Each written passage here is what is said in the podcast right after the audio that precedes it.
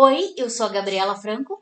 E eu sou o Thiago Cardim e esse é o Imagina se Pega no Olho, um podcast gravado na sala de casa com notícia, opinião e muita, muita chacota.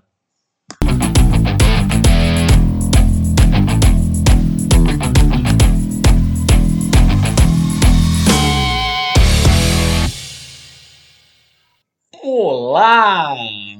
Muito bom dia, boa tarde, boa noite para você que está aí nos ouvindo das ondas do podcast e que esperou pacientemente a gente voltar depois dessas duas semaninhas de recesso, mas estamos de volta. A gente sabe que você estava com saudades do Imagina se Pega no Olho, o seu podcast da família brasileira gravado na sala de casa. Você já conhece, né? Já estava com saudade, que eu sei.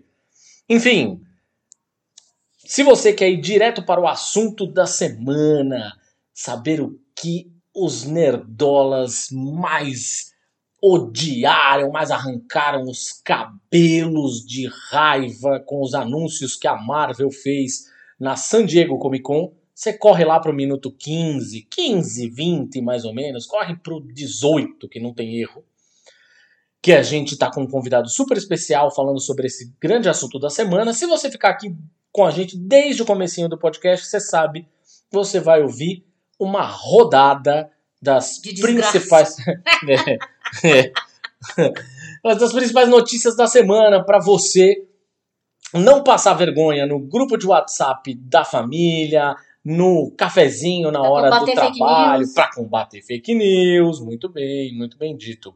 Porque é chegada a hora do meu, do seu, do nosso. Giro de notícias. Bom, tá rolando um manifesto articulado pela Federação das Indústrias do Estado de São Paulo, a Fiesp, em defesa da democracia, que pede a estabilidade democrática, o respeito ao Estado de Direito e o desenvolvimento como sentido maior do 7 de setembro desse ano. O texto também reitera um compromisso com a soberania do povo brasileiro expressa pelo voto, a independência dos poderes e a importância do Supremo Tribunal Federal, nosso glorioso STF. A carta tem adesão de mais de 100 entidades. Entre os signatários estão a Câmara, Câmara Americana de Comércio, ANCHAN, a Fundação Fernando Henrique Cardoso Centrais sindicais, o que é muito louco, assim, centrais é. sindicais assinando um manifesto junto com a Fiesp, veja só. Poxa, né? Fernando Henrique. Essa, esse negócio tá muito louco, mas enfim.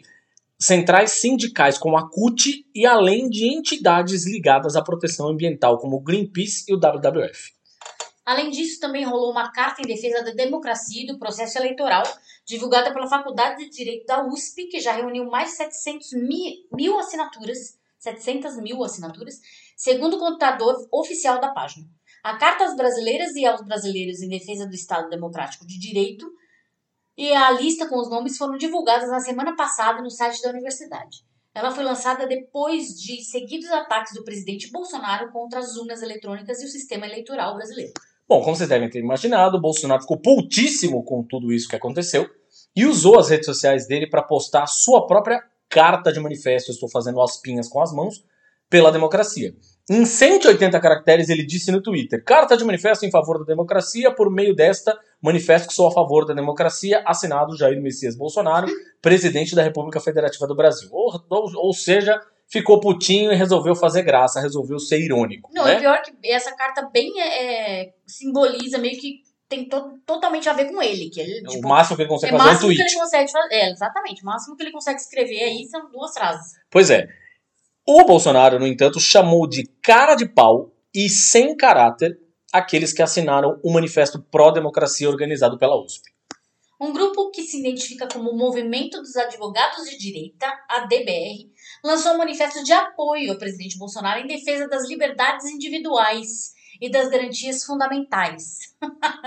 o advogado Paulo Mafioletti, um dos idealiza idealizadores do Manifesto da Nação Brasileira, Defesa das Liberdades, admite que o documento é uma resposta à Carta às Brasileiras e aos Brasileiros pela Democracia. Subscrita até aqui por banqueiros, artistas e integrantes da sociedade civil. O texto do manifesto desse grupo de advogados argumenta que há em nosso país a gravíssima tentativa de consolidação da ditadura do pensamento único, que vem impondo a censura e a desmonetização dos meios de comunicação independentes e de perfis de redes sociais brasileiros. Ainda não entendi se é fã ou hater. É, no fim das contas, quando, da mesma forma que acontece quando alguém fala, ah, eu sou contra os antifascistas. Bom, se você é contra os antifascistas, logo você, você é, é a favor do fascismo. Você é contra uma carta que é a favor da democracia, acho é, que já está bem claro tipo, que você é. Não tem preto no branco. Né? Pois é. Não, é. não tem meio termo nesse, nesse sentido. Por falar no processo eleitoral, os representantes do Ministério da Defesa inspecionaram os códigos-fontes das urnas eletrônicas na tarde da última quarta-feira, dia 3 de agosto, na sede do Tribunal Superior, Superior Eleitoral. A visita foi dividida em duas partes. Na primeira, os militares se reuniram com técnicos da Justiça Eleitoral. Na segunda, entraram na sala onde entidades fiscalizadoras podem verificar o código-fonte, que abrange 17 milhões de comandos. Os representantes da defesa têm até o dia 12 para analisar o código. Lembremos que o acesso à sala e ao código está disponível desde outubro do ano passado. 23 milhões de eleitores que não são obrigados a votar estão aptos para comparecer às urnas este ano. O voto, segundo a Constituição Federal, é facultativo para pessoas entre 16 e 7 anos, maiores de 70 anos e analfabetos em qualquer idade. O Tribunal Superior Eleitoral informou que são mais de 156 milhões de eleitores aptos ao voto, sendo 53% do eleitorado composto por mulheres. pro, pro desespero do Bolsonaro. O primeiro turno das eleições ocorrerá em 2 de outubro, os eventuais segundos turnos ocorrem em 30 de outubro. As eleições deste ano decidem os cargos de presidente da República, governador, senador, deputado federal, deputado estadual ou distrital. Você já tem seus candidatos? Olha aí, vote em mulheres de esquerda, tá? O máximo que você puder. A gente sabe que para o cargo de presidente da República, infelizmente, a gente não tem uma mulher concorrendo, mas os outros. É, tem, tem, tem. Ah, mas a gente é, vai evitar. Vamos Até desconsiderei, esqueci, coitada da menina. esqueci dela. Porque tá lá pra baixo, é, né? Tipo, é. lá pra, pra lá de Bagdá. Mas enfim, é, para os outros cargos, principalmente de deputado, é, federal e estadual. E, vamos lá. e senador, por favor, é, vamos, vamos atrás, gente. Porque desse... precisa de mulher lá, lá na Câmara, gente, é isso. Porque não adianta a gente colocar um presidente se também a gente não tem a força de, de veto né, dentro da Câmara da Câmara para ele poder ter as, os projetos de lei aprovados ou não. Então, mulheres, é mulheres trans, mulheres negras, negras, mulheres indígenas. Gente, vamos lá. De olho em quem vocês vão eleger, porque é necessário. Agora, veja só. A gente está falando aqui de eleitores que não são obrigados a votar, mas que estão aptos a irem às urnas. Não são obrigados para eles, o voto é facultativo. Ou seja, pessoas entre 16 e 17 anos, maiores de 70 e analfabetos. Se alguém desta que se encaixe nesta categoria está ouvindo esse programa, então eu vou dizer para vocês qual é um dos motivos pelos quais vocês devem votar. Os índices de fome desde 2004 subiram 63% no Brasil. A alta está vinculada ao desmonte de políticas públicas e à piora da situação econômica das famílias vulneráveis. Uma série histórica mostra queda nos níveis de insegurança alimentar durante os governos do Lula e da Dilma, ambos do PT. Os números, então, dessa insegurança alimentar voltaram a subir em 2018 e não tiveram qualquer redução em 2022. Além disso, um estudo realizado durante a pandemia revela que 36,8% das famílias tinham renda per capita média de até meio salário mínimo. Dentre essas famílias, cerca da metade vivia com no máximo um quarto de salário mínimo per capita para atender as suas despesas. Tudo isso, de novo, durante a pandemia, tá? Em um terço dos domicílios, 30,7%, já havia relatos de insuficiência de alimentos que atendessem às necessidades de seus moradores, ou seja, insegurança alimentar moderada ou grave, dos quais 15,5% conviviam com experiências de fome. Fome, nós já falamos aqui nesse programa, voltamos a repetir: fome não é o que você sente entre o almoço e o jantar. Fome é o que você sente quando você fica literalmente Isso. sem comer, dia, sem ter o que comer, tá? São 125 milhões de pessoas em insegurança alimentar e mais de 33 milhões passando fome, que é expresso pelo termo insegurança alimentar grave. A fome como elemento cotidiano está em 26% dos lares da região norte e em 21% daqueles da região nordeste. Algum nível de insegurança alimentar existia em 6 de cada 10 domicílios cujos responsáveis se identificavam como pretos ou pardos, e nos domicílios cujos responsáveis são autodeclarados de raça, cor, pele branca, mais de 50% tinham segurança alimentar garantida.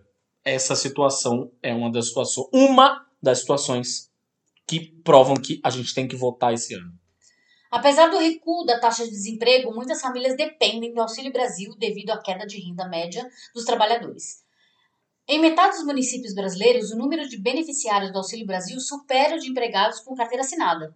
Dados do Ministério da Cidadania e da Secretaria Especial do Trabalho apontam que 5.426 cidades analisadas em 2.728 dias há mais beneficiários do Auxílio Brasil que pessoas com emprego com carteira assinada.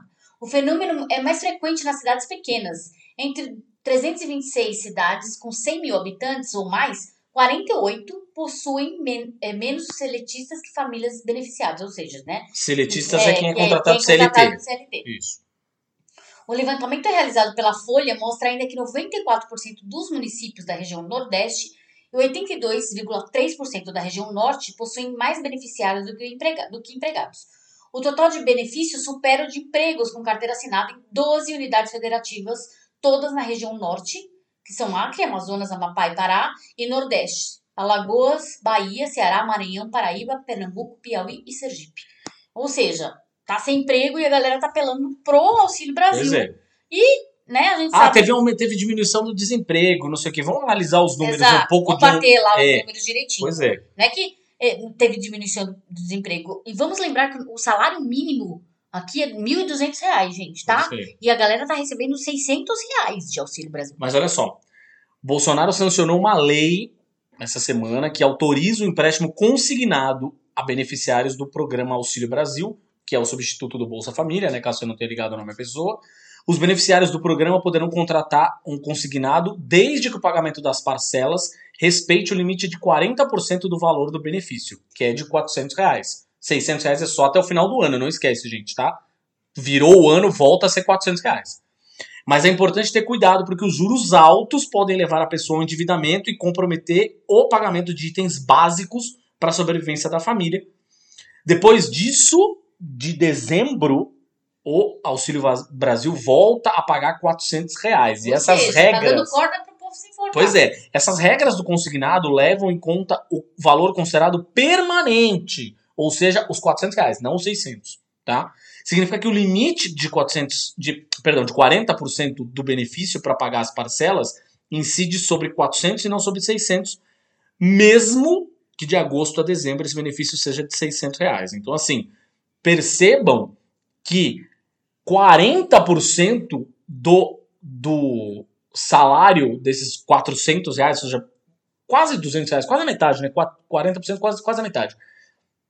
A pessoa pode é, colocar como um.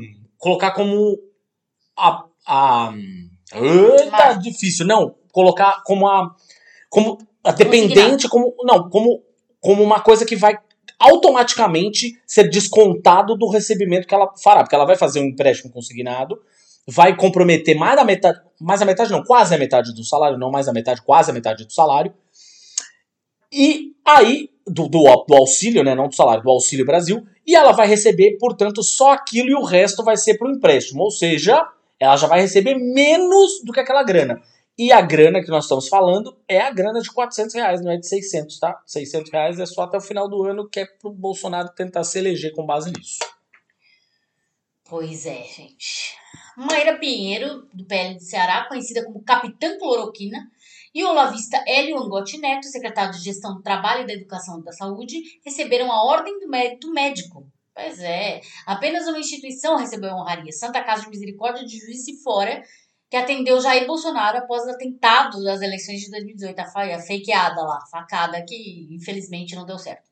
Também foram homenageados os deputados Luizinho e Soraya Manato, além do senador Nelsinho Trade, é, Nelson Take, né, o, o, o nosso, o ex, nosso ex-ministro da saúde, da saúde que não, não, aquele que foi, na verdade, vítima de vários memes, não tô bem não, Tô não bem, tô não. bem não, Naro, que permaneceu menos de 30 dias no cargo, Rafael Câmara, secretário da Aten- Atenção Primária à Saúde, e Rosana Leite de Mello, ex-secretária extraordinária de enfrentamento à Covid-19, também foram homenageados. Não fizeram porra nenhuma, nenhuma. A reprovação do governo Bolsonaro subiu 5 pontos em dois meses, segundo a pesquisa Poder Data do site Poder 360. 57% do eleitorado que foi ouvido para a pesquisa desaprova a gestão de Bolsonaro e 39% aprovam. Os números variaram dentro da margem de erro de 2 pontos percentuais da pesquisa em relação à rodada anterior, que foi realizada de 17 a 19 de julho. Na época, a aprovação estava em 41% e a desaprovação em 55%. Olha, mais da metade, hein? Pois é. Caraca. Ai, ai. O Ministério da Saúde lançou a campanha de vacinação contra poliomielite e de multivacinação de crianças e adolescentes. O objetivo é recuperar a cobertura de crianças e adolescentes que deixaram de tomar os imunizantes previstos no calendário nacional. Então, se você tem aí filhote nessa faixa etária, vamos lá, presta atenção no, no calendário vacinal. Enquanto a vacinação contra a poliomielite é destinada para crianças menores de 5 anos, a multivacinação abrange crianças e adolescentes com até 15 anos. A campanha envolve, com isso, 18 imunizantes previstos no calendário nacional de vacinação. A pasta inclui a vacinação contra a Covid, disponível a partir dos 3 anos de idade na campanha. Quanto à vacinação contra a poliomielite, o Ministério da Saúde espera alcançar cerca de 14,3 milhões de crianças. Lembrando que a poliomielite já foi é, né, extinta aqui no Brasil Erradicado. erradicada, desculpa, erradicada aqui no Brasil, com uma campanha fenomenal nos anos 80, né, que, que vacinou o Brasil inteiro, crianças do Brasil inteiro. Então, assim, vamos continuar colocando o Brasil aí como top dos países que mais vacinam, por favor. Bom, a gente vai falar aqui agora de duas perdas que foram inestimáveis no cenário artístico nas últimas semanas. A atriz americana Nichelle Nichols, famosa por interpretar a Uhura na série clássica de Star Trek, Jornada nas Estrelas para os mais velhos, morreu no sábado, dia 30 de julho, aos 89 anos. Segundo seu filho Kyle Johnson, ela faleceu de causas naturais. A Nichelle interpretou a Tenente Uhura nesse elenco original da série, transmitido que o programa foi transmitido entre 1966 e 1969 e ela ainda repetiu o papel em outros filmes da franquia lançados nos anos seguintes. Ela realizou com William Shatner, que interpretava o Capitão Kirk, uma das primeiras cenas de beijo interracial da televisão americana.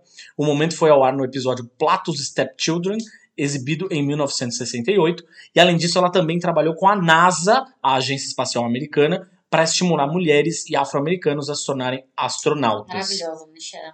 Maravilhosa.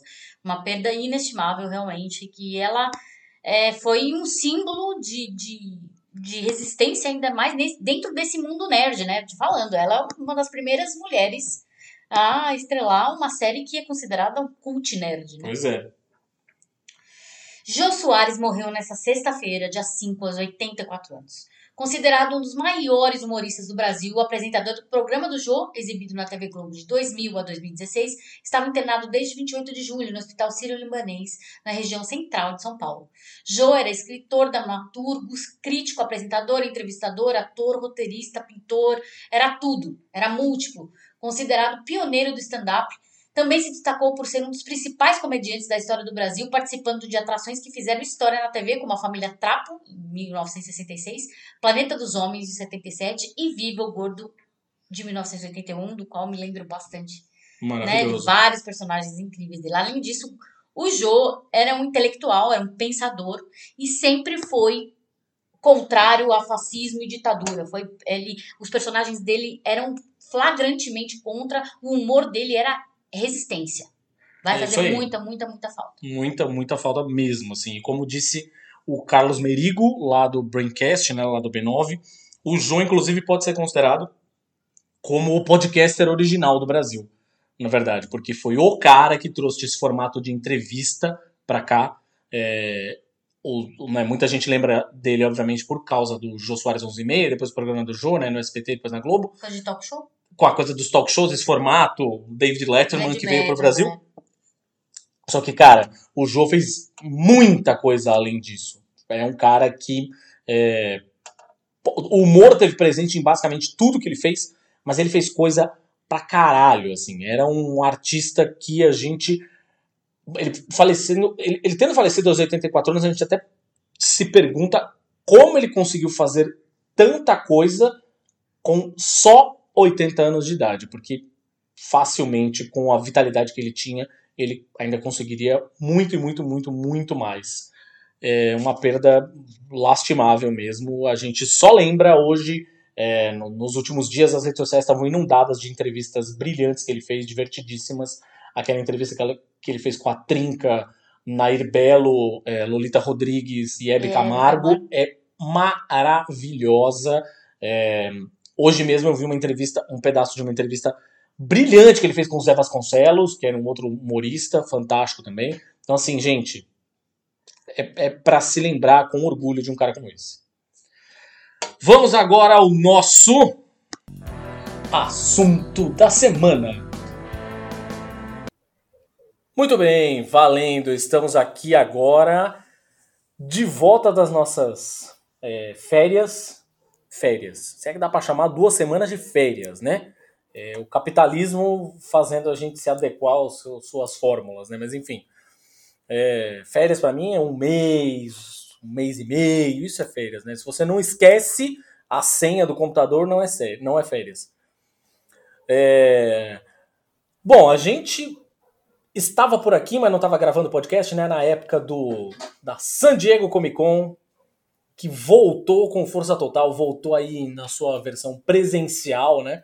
É, todos os grandes estúdios é, apresentando aí seus, seus lançamentos e tudo mais. Teve algumas faltas sentidas lá da distinta concorrência, mas mais uma vez, toda vez que eles estão presentes, pelo menos nos últimos, sei lá, estamos em 2022, nos últimos 10 anos, pelo menos, todas as vezes que eles estiveram presentes na San Diego Comic Con, eles roubaram a cena e transformaram o evento num evento praticamente deles. A Marvel, mais uma vez, respondendo até a pergunta, o pessoal do, do Braincast costuma brincar dizendo que é, eles costumam fazer sempre depois de toda a San Diego Comic Con, eles fazem uma versão do, do podcast deles que é o Quem Ganhou a Comic Con. Quem ganhou a Comic Con é. dessa vez, mais uma, uma vez, foi a Marvel. A brincadeira meio sem graça, né? Desde que a Marvel entrou no páreo, né? Pois é, pois é. Não tem muita graça, na verdade, tá né? Tá difícil. Mas enfim. É... E para é... conversar um pouquinho com a gente a respeito da...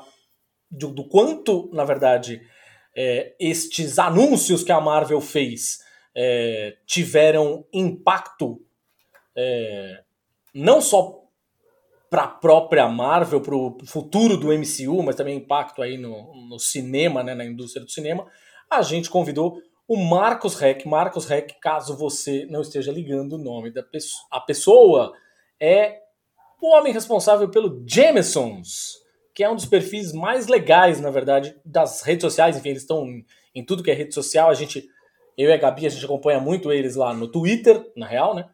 E pelo site, evidentemente, claro, também, né? Porque as matérias são ótimas. Mas enfim, Marco, seja muitíssimo bem-vindo ao Imagina Se Pega no Olho.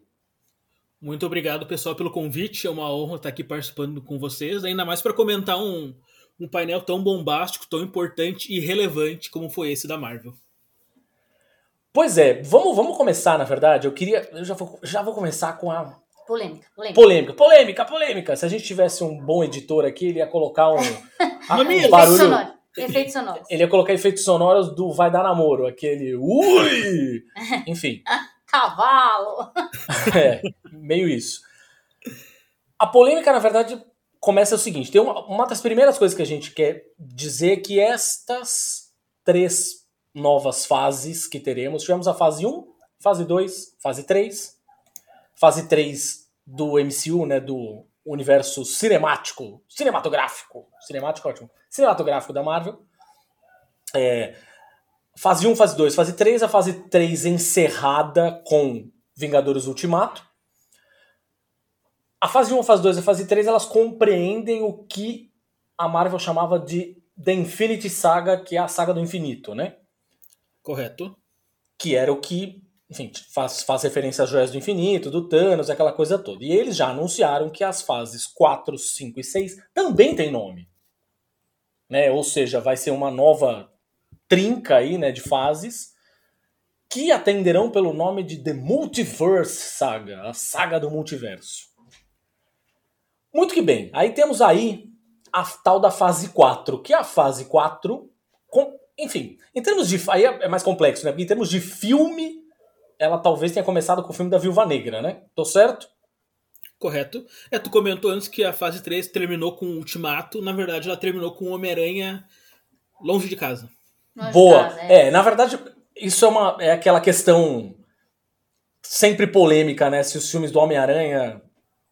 Filme da Sony, se dá pra confirmar. Dá pra. né, pra Sim. Da Sony é pra... do MCU, não é do MCU. É do MCU, mas enfim, tem, o filme é, tem. É. é. e tem impacto, né? No fim das contas é isso. Apesar de ser um filme da Sony, é tem produzido. Intersecção, é, não tem jeito. É, e é produzido pela Marvel, enfim, é. ok. É, os do Homem-Aranha são. Sim, os do Homem-Aranha são. Muito que bem. Então a gente teve aí, em julho do ano passado, o filme da Viúva Negra. Antes disso, a gente tinha tido as pelo menos três séries, né? Teve WandaVision, Falcão e Soldado Invernal e Loki. E aí a gente entrou com o filme da Viúva Negra e em novembro deste ano agora a gente encerra a tal da fase 4 com Pantera Negra Wakanda para sempre. Que aliás apresentou um trailer de arrepiar. Lindíssimo, lindíssimo Maravilhoso. de Nossa senhora, cara, nossa senhora. Primeira pergunta que eu te faço antes de falar sobre a fase 4. Então vamos lá que, que você acha desta coisa toda envolvendo o namoro, especificamente?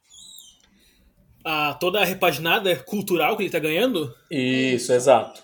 Eu acho que é extremamente positivo, porque o Namor ele é um personagem que, enquanto indivíduo, personalidade, ele é muito rico nos quadrinhos. E tem aquele jeitão meio anti-herói dele, ele é meio. Ele é um cuzão, na verdade, né? Ele não é um herói tradicional.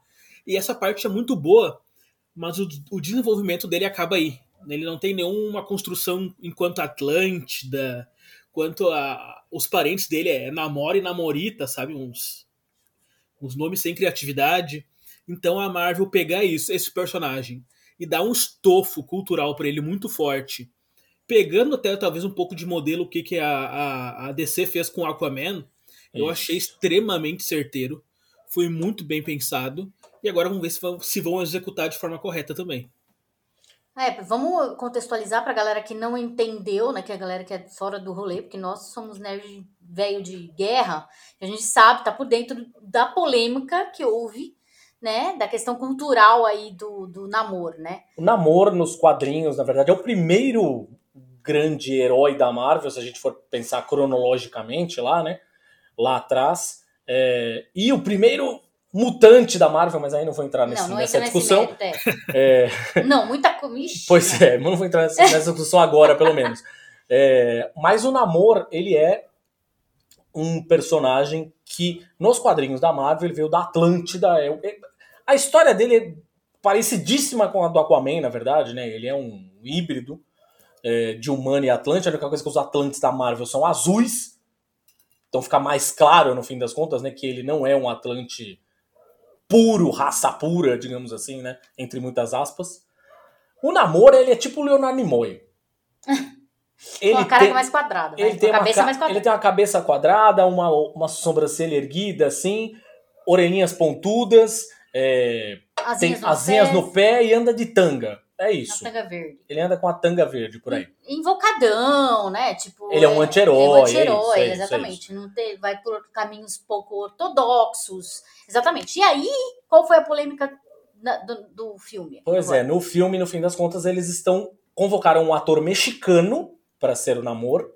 Porque existe, de fato, uma, uma, um embate bem recente. Inclusive, quem parou de ler quadrinhos de super-heróis tem algum tempo, com certeza deve, deve ter estranhado isso, mas isso realmente existe nos gibis. Tem um embate, na verdade, entre Atlântida e Wakanda, o reino do Pantera Negra. É... E a Marvel, para o filme do Pantera Negra, está trazendo um ator que é um ator mexicano e os, os Atlantes, na verdade, esta essa nação submarina é uma nação submarina que eles estão retratando com um aspecto quase asteca É. Que eu achei legal para um caralho. Achei incrível, assim. O visual eu achei lindo. Achei que o cara, como namoro. Tudo bem que eu só vi o trailer, mas no trailer ele já me, me deu a sensação de namoro, assim, sabe? Aquele É, olhar, assim, né? E é muito bacana Fala. tu parar pra perceber é que o, o, o namoro surgiu primeiro do que o Aquaman, Aquaman nos quadrinhos. Tá? Sim. O Aquaman é uma cópia, entre aspas, assim, do, do namoro. Mas nos cinemas, quem surgiu primeiro foi o Aquaman. Então é natural que o público, o grande público, associe o, o namoro ao Aquaman e não o Aquaman ao namoro. Uhum. Sim. Porém, pelo trailer, tu olha pro namoro, tu vê os enquadramentos, como é que eles estão explorando isso, e em nenhum momento tu pensa no Aquaman. Então eu acho que Exato. essa foi a bola mais certeira que a Marvel teve Sim, nessa abordagem. quiseram dissociar, né, ima- a imagem e tudo. Total. legal. É, até ótimo. porque, na verdade, as pessoas que não conhecem a história do namoro, da Marvel, assim, isso naquela época, na época que surgiram os super-heróis, gente, era muito cópia um do outro, tá? Entre as editoras. Direto, direto, direto. Aí teve até problema com Capitão Marvel, por exemplo. Com... Que ninguém sabe quem é Capitão Marvel. Capitão Exatamente. Marvel é o Shazam, né? É, exatamente. O Shazam e Capitão Marvel foi uma, uma bagunça para reaver o nome, ter toda essa questão. Até que depois ficou bem dividido entre as duas editoras, mas era um- uma cópia do outro. E o- as né, os leigos, a pessoa que vai no cinema, que, nos- que não conhece, na verdade, história de quadrinhos, vão achar que o namoro é cópia do Aquaman, com certeza, né? Sim. Exatamente. Iriam associar, é, exatamente, iriam associar automaticamente, né? Porque o Aquaman já, né, nos cinemas veio antes, no audiovisual veio antes e toda essa questão. Então, a Marvel, acho que foi, como o Marcos falou, foi um ponto muito certeiro de, so- de dissociar a imagem do namoro do Aquaman, dessa coisa de, de serem Atlantes, e aí um completamente diferente do outro, e ter essa carga cultural, essa pelo menos essa essa vibe, né? Na verdade, todo o design de produção que a gente fala, né? Que é, na verdade é baseado nos astecas, assim, tá super bonito pelo que a gente pôde ver de relance, porque não mostraram ainda todo o traje É, dele exato, exato, exato. completo, mas é, tá super bonito. Eu achei, pelo menos, muito legal. Mas voltando a, a E aí, nessa essa fase 4, na verdade, né, ou seja, a fase que abre, portanto, né, que abriu né, o, o, o- a saga do multiverso, ela foi justamente a responsável por apresentar o conceito de multiverso, de universos paralelos, né, a o grande público, que a gente que é leitor velho de quadrinhos já sabe, mas enfim, o grande público não conhecia. O tema foi abordado na série do Loki, foi abordado na série animada do What If, foi abordado no Homem-Aranha Sem Volta pra Casa, no Doutor Estranho, no Multiverso da Loucura, enfim. Tu, todos esses filmes, na verdade, de alguma forma, falam sobre multiversos. Não acho que, que, isso vá ser abordado no filme do Pantera Negra, acho, mas enfim. Aí acho que aí é uma outra conversa, né? Poderia ter uma cena O grande- pós-crédito, né? Do Pantera Negra. Isso seria realmente muito bom. É, é, exato. Boa. Porque aí encerra a fase 4 de fato mesmo, né? Exatamente. Agora, antes da gente falar do restante dos anúncios, fase 5 e fase 6, e o que eles podem significar para os próximos anos, eu queria voltar e falar sobre a fase 4. A fase 4, as pessoas. As pessoas. Problema o são as problema são as pessoas. Os fãs, na Tem que verdade, acabar as pessoas. tem que acabar as pessoas conhecidas como fã. Os fãs, ou ditos fãs, né? Veja, Malditos. é.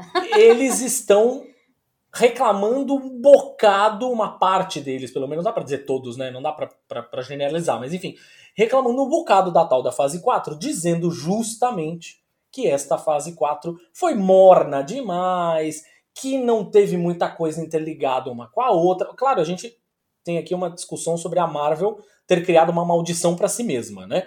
Ou seja, eles é, acostumaram as pessoas a verem tudo ultra mega master thunder conectado, easter eggs pulando pra todos os lados, que quando tem um filme que tem um uma história um pouquinho mais autocontida, os caras ficam loucos, né?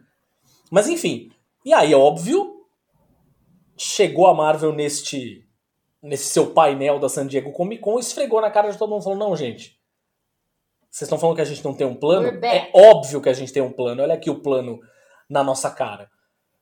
Mas enfim, o fato é que as pessoas reclamaram demais dessa tal dessa fase 4 e eu queria muito ouvir a opinião do Marcos a respeito desta pentelhação toda. Essa pentelhação é boa. É, eu acredito que tem três motivos, né, que são os três pilares pelos quais as pessoas pegaram tanto no pé da fase 4.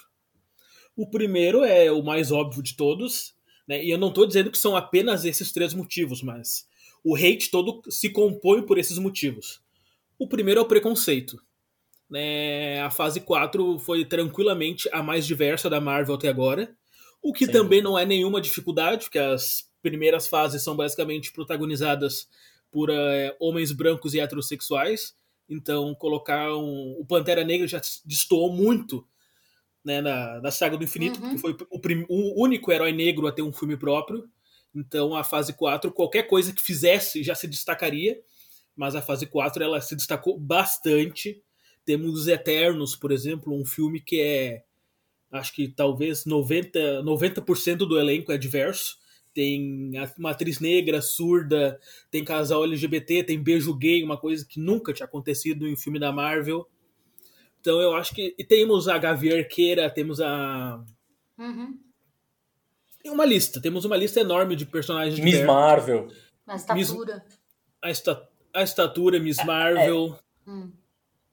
A, é que a estatura a, a América Chaves, é da fase 6, é. Ela vai ser da fase 5. 5 Isso, mas já vamos, já vamos chegar lá. É. América Chaves a, a, mãe, a mãe da América Chaves. O próprio Wong também, ele é um personagem de ascendência asiática que também foge do, do, do padrão do, da Marvel até então. Então eu acho que essa questão do preconceito, e não é um preconceito de, ah, é um filme com uma personagem feminina, eu não vou, não vou olhar. Não é essa questão, é aquela questão da pessoa ter uma predisposição a não gostar, de querer catar uhum. defeito. É, é, nessa questão, sabe? A pessoa ela tem interesse, ela olha, mas ela fica com o pezinho atrás. A outra questão que eu vejo é a expectativa. O personal, o pessoal é enche o cu de teoria o ano inteiro no YouTube e chega no filme e se decepciona porque não apareceu o Vin Diesel de Velozes e Furiosos e Multiverso da Loucura. É nesse tipo aí. Sabe, o pessoal enche, o pessoal assiste uns canais nerds. Opa. É. Não, vou falar. Que vive de especulação, é, exatamente. Que vive de especulação. Exatamente.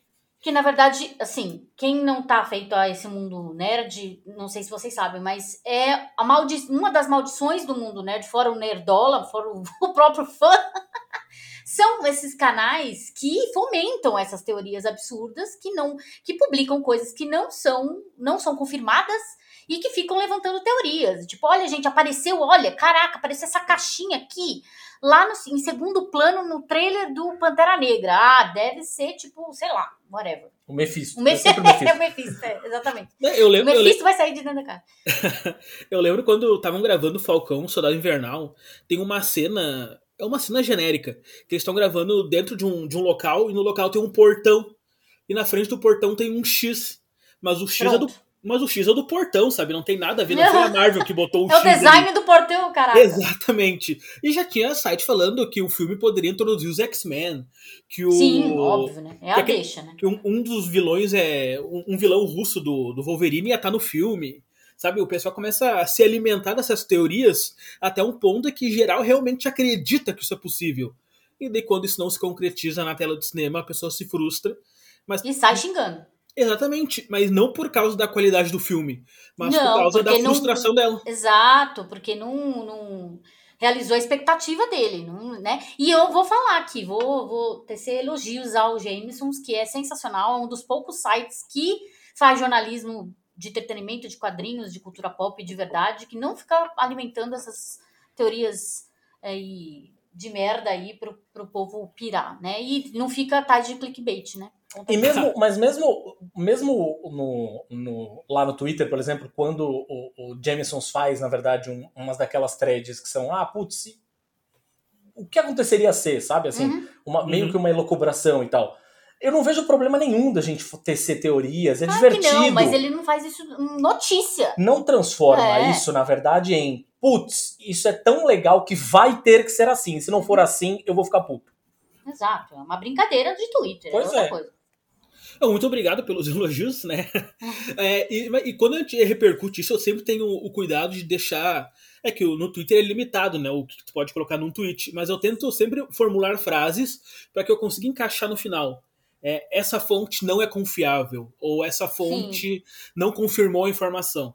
para não passar Sim. isso como verdade. Porque eu acho que muitos portais é. Portais não, é youtubers principalmente, divulgam, divulgam esses vazamentos, teorias e informações Insiders, né? Informações de insider. Eu odeio isso, cara. insider, segundo o Insider, meu Deus, que Insider é esse? Deitório Insider é um perfil aleatório do Twitter, assim, qualquer é. pessoa pode ter criado. É, exatamente. Não tem o mínimo critério, enfim. Mas você falou. Você chegou a fazer já os três apontamentos? Não, o que você acha? O, o terceiro e último é o revisionismo. Não sei vocês, mas eu acompanhei ao longo de toda a fase do infinito o pessoal avacalhando, xingando, humilhando a falada Fórmula Marvel. Hum. E agora parece que a, o, a fase 4 virou capeta porque a Marvel não tá usando a Fórmula Marvel. Sim. Agora que a Marvel. Não, não, não, não que ela. Ah, não, não que o estúdio tenha largado de vez a Fórmula Marvel. Mas agora que ela tá dando um pouco mais de liberdade pros diretores. Uma coisa que o pessoal Sim. pediu. Agora que eles estão experimentando, botando um pezinho em alguns gêneros, o pessoal tá enlouquecido, meu Deus, mas eu acho que a Marvel não tem um plano, a Marvel tá perdida, não sei o quê. O filme do Thor era muito bom, o Thor 2 era maravilhoso. Deu, isso Nossa, é um, o Thor 2 era maravilhoso. É um revisionismo absurdo. É Nossa. É absurdo. É, Thor 2 realmente não dá para defender assim? muito, né, é, gente? Não. Vamos lá. Acho que não dá para defender nenhum, mas enfim, aí é outra conversa.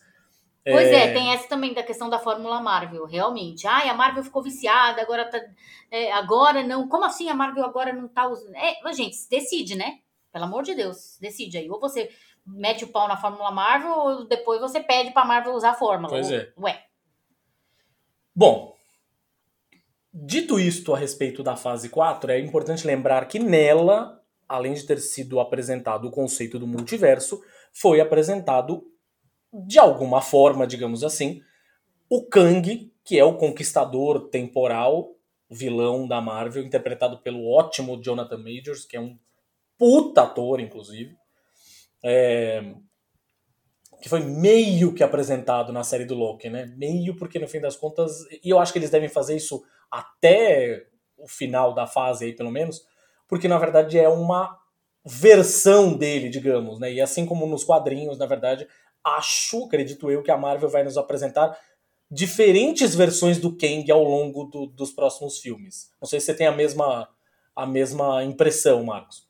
É, sim, exatamente. Eu até acredito que a versão que a gente viu em Loki, talvez pelo visual, né, não, não é 100% igual aos quadrinhos, mas é muito parecido. O Jonathan tá vestindo uma roupa tipo do Immortus, que é uma, uhum. que é uma variante do Kang também do, dos quadrinhos. No Kang tem é, várias, diversas variantes famosas. É o Kang, o Immortus, Centurião Escarlate e Ramatut, se eu não me engano. São as quatro. Ah, e o Rapaz de Ferro, né? Que é a versão. O Rapaz de Ferro, isso, isso mesmo. São as cinco variantes do, do Kang, então acho que a gente deve ter em vários filmes conhecer várias versões diferentes. Algumas boas, algumas ruins, algumas piores. É, como e... nos quadrinhos, né, também, né? Exatamente. Bom, a fase 5, a tal da fase 5, começa ano que vem, dia 16 de fevereiro de 2023, com a estreia de Homem-Formiga e a Vespa Quantumania. Que é um filme que vai trazer o Kang, né? O, o, saiu até uma arte conceitual assim que mostrava justamente, a, como a Gabi falou, a estatura, que é a filha do Scott Lang, do Homem-Formiga, né? É, mostra ele, a Vespa, e atrás tem a, um visu do Jonathan Majors como Kang, aí sim com um visual mais parecido com o visual clássico dos quadrinhos. Mas é só uma arte conceitual, não é um pôster, pôster propriamente dito. A ver se de fato, né, vai ser esse mesmo, essa mesma cara. Mas apesar do tom dos filmes do Homem-Formiga, dos outros dois, que são bem cômicos, na verdade, né? É, o próprio diretor, o Peyton Reed, já disse que é, este filme vai trazer muitas coisas relativas ao que se esperar da Marvel nos próximos anos. Então isso também é uma coisa importante a gente ter aí em mente, né? É, ele é um filme que vai muito possivelmente voltar a falar a respeito de multiversos. O é, que, que você espera desse filme, Marcos? Então, eu não tava. Com... Eu, eu não sou muito fã dos filmes do Homem-Formiga. Eu acho o primeiro bem divertido. O segundo é um dos meus, assim, os piores para mim do MCU. Então eu não tenho muita expectativa pro terceiro filme. Mas acontece que me mandaram no WhatsApp um possível vazamento do filme, mas é aquela história que a gente acabou de falar. Eu, o meu cu já encheu de expectativa, de teoria quando eu li isso aí. então, eu fiquei sabendo que podem aparecer umas pessoas nesse filme que, assim, ó, já fiquei assim, eufórico e agora eu tô hypado para esse filme. Eu não vou falar quem é porque é spoiler, mas é alguns personagens que estão programados para ganhar filme na fase 6. Entendedores entenderão. Oh, olha, rapaz, olha só. Veja você, hein? Muito que bem. E a tal da fase 5 se encerra com o filme dos Thunderbolts, que está confirmado, era né, um, uma especulação, a Marvel não tinha falado sobre ele ainda oficialmente, e aí agora anunciou de fato oficialmente. Os Thunderbolts estreiam no dia 26, de um dia depois do meu aniversário, olha só, 26 de julho de 2024, ou seja, daqui dois anos, né? Ah, então não vai, aqui no Brasil vai estrear no teu aniversário, então. É, olha aí, verdade. É, pode crer. Isso mesmo. Que aqui, caso vocês não se lembrem, estreia sempre um dia antes que estreia. O dia das estreias aqui no Brasil é na quinta, não é na sexta, né? Exato. Pra quem não faz ideia do que se trata, fizeram aí uma comparação, disseram, é o Esquadrão Suicida da Marvel. Calma. Vamos lá. Não é o Esquadrão Suicida da Marvel. É uma equipe de vilões que se faz passar por super-heróis, pelo menos nos quadrinhos, vejam só, tá? Pode ser que no, no, no, no filme é, seja uma coisa diferente, mas é uma equipe de vilões que se faz passar por super-heróis e é comandada pelo Barão Zemo, originalmente. É, então, é, que o Barão Zemo já existe, mais próximo da sua forma agora, né? Usual, com máscara roxa e tudo, no Falcão e Soldado Invernal, né? É... Há quem arrisque dizer que os personagens é, vilanescos, digamos assim, ou as versões vilanescas dos personagens, né, que começaram a aparecer aí, o agente americano que aparece no Falcão e o Soldado Invernal, o Abominável do filme do filme segundo filme do Hulk, né, aquele filme do Edward Norton, né, dirigido pelo Louis Terrier, é, que vai voltar agora, já apareceu no, no, no Shang-Chi, vai voltar na série da Mulher Hulk. É... Um menino, eu não sei se eu posso falar, porque no fim das contas o filme ainda está aí em cartaz e tal, mas uma determinada pessoa que aparece no filme do Thor, no último filme do Thor, a nova Viúva Negra, enfim, tem muita gente falando que eles, enquanto versões dos Vingadores originais, poderiam integrar os Thunderbolts aí, todos sob o controle da Valentina Allegra de Fontaine, né, que é a personagem é. vivida pela Ju que já Julia... apareceu, é, que já apareceu no Falcão. Isso, isso, isso, vivida pela Julia Louis Dreyfus. É... Filme dos Thunderbolts, o que, que você acha? Que, que, o que, que talvez a existência desse filme dos Thunderbolts indique daqui para frente? É muito complicado, né? Porque os Thunderbolts, como tu comentou no início, já foram muitas coisas nos quadrinhos. Eles surgiram realmente sendo é, vilões fingindo serem heróis, mas ao longo do tempo eles viraram já é, uma equipe, um esquadrão de missões do General Thunderbolt Ross. Né, o ator acabou de falecer, então talvez se a ideia fosse fazer isso, devem ter abortado já essa altura. Eles também já foram semelhantes ao Esquadrão Suicida em alguns momentos. Então é realmente muito complicado essa, é, nessa altura a gente prever o que pode acontecer, porque literalmente pode ser qualquer coisa nesse filme. Então, a minha aposta, mas sem embasamento nenhum, é só uma coisa que eu gostaria de ver, é uns Thunderbolts numa pegada meio Vingadores Sombrios, sabe? Hum.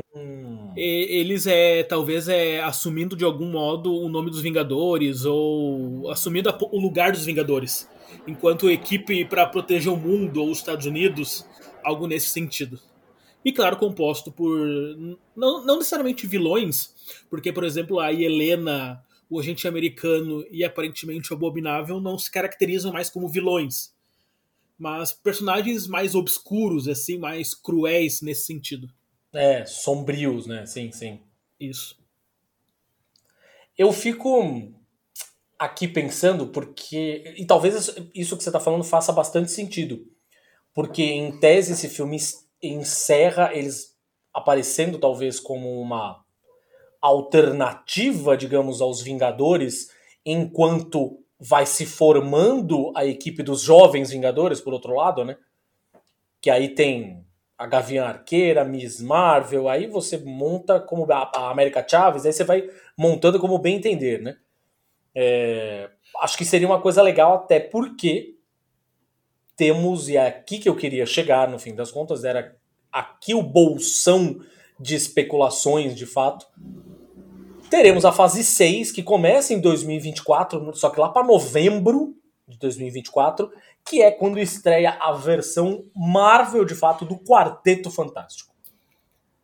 Quarteto Fantástico, que, vocês bem se lembram, teve do, três filmes e duas versões, quer dizer, três não, na verdade, né? a gente pode considerar quatro, né? Porque teve o filme do Roger Corman, mas esse filme a gente não conta.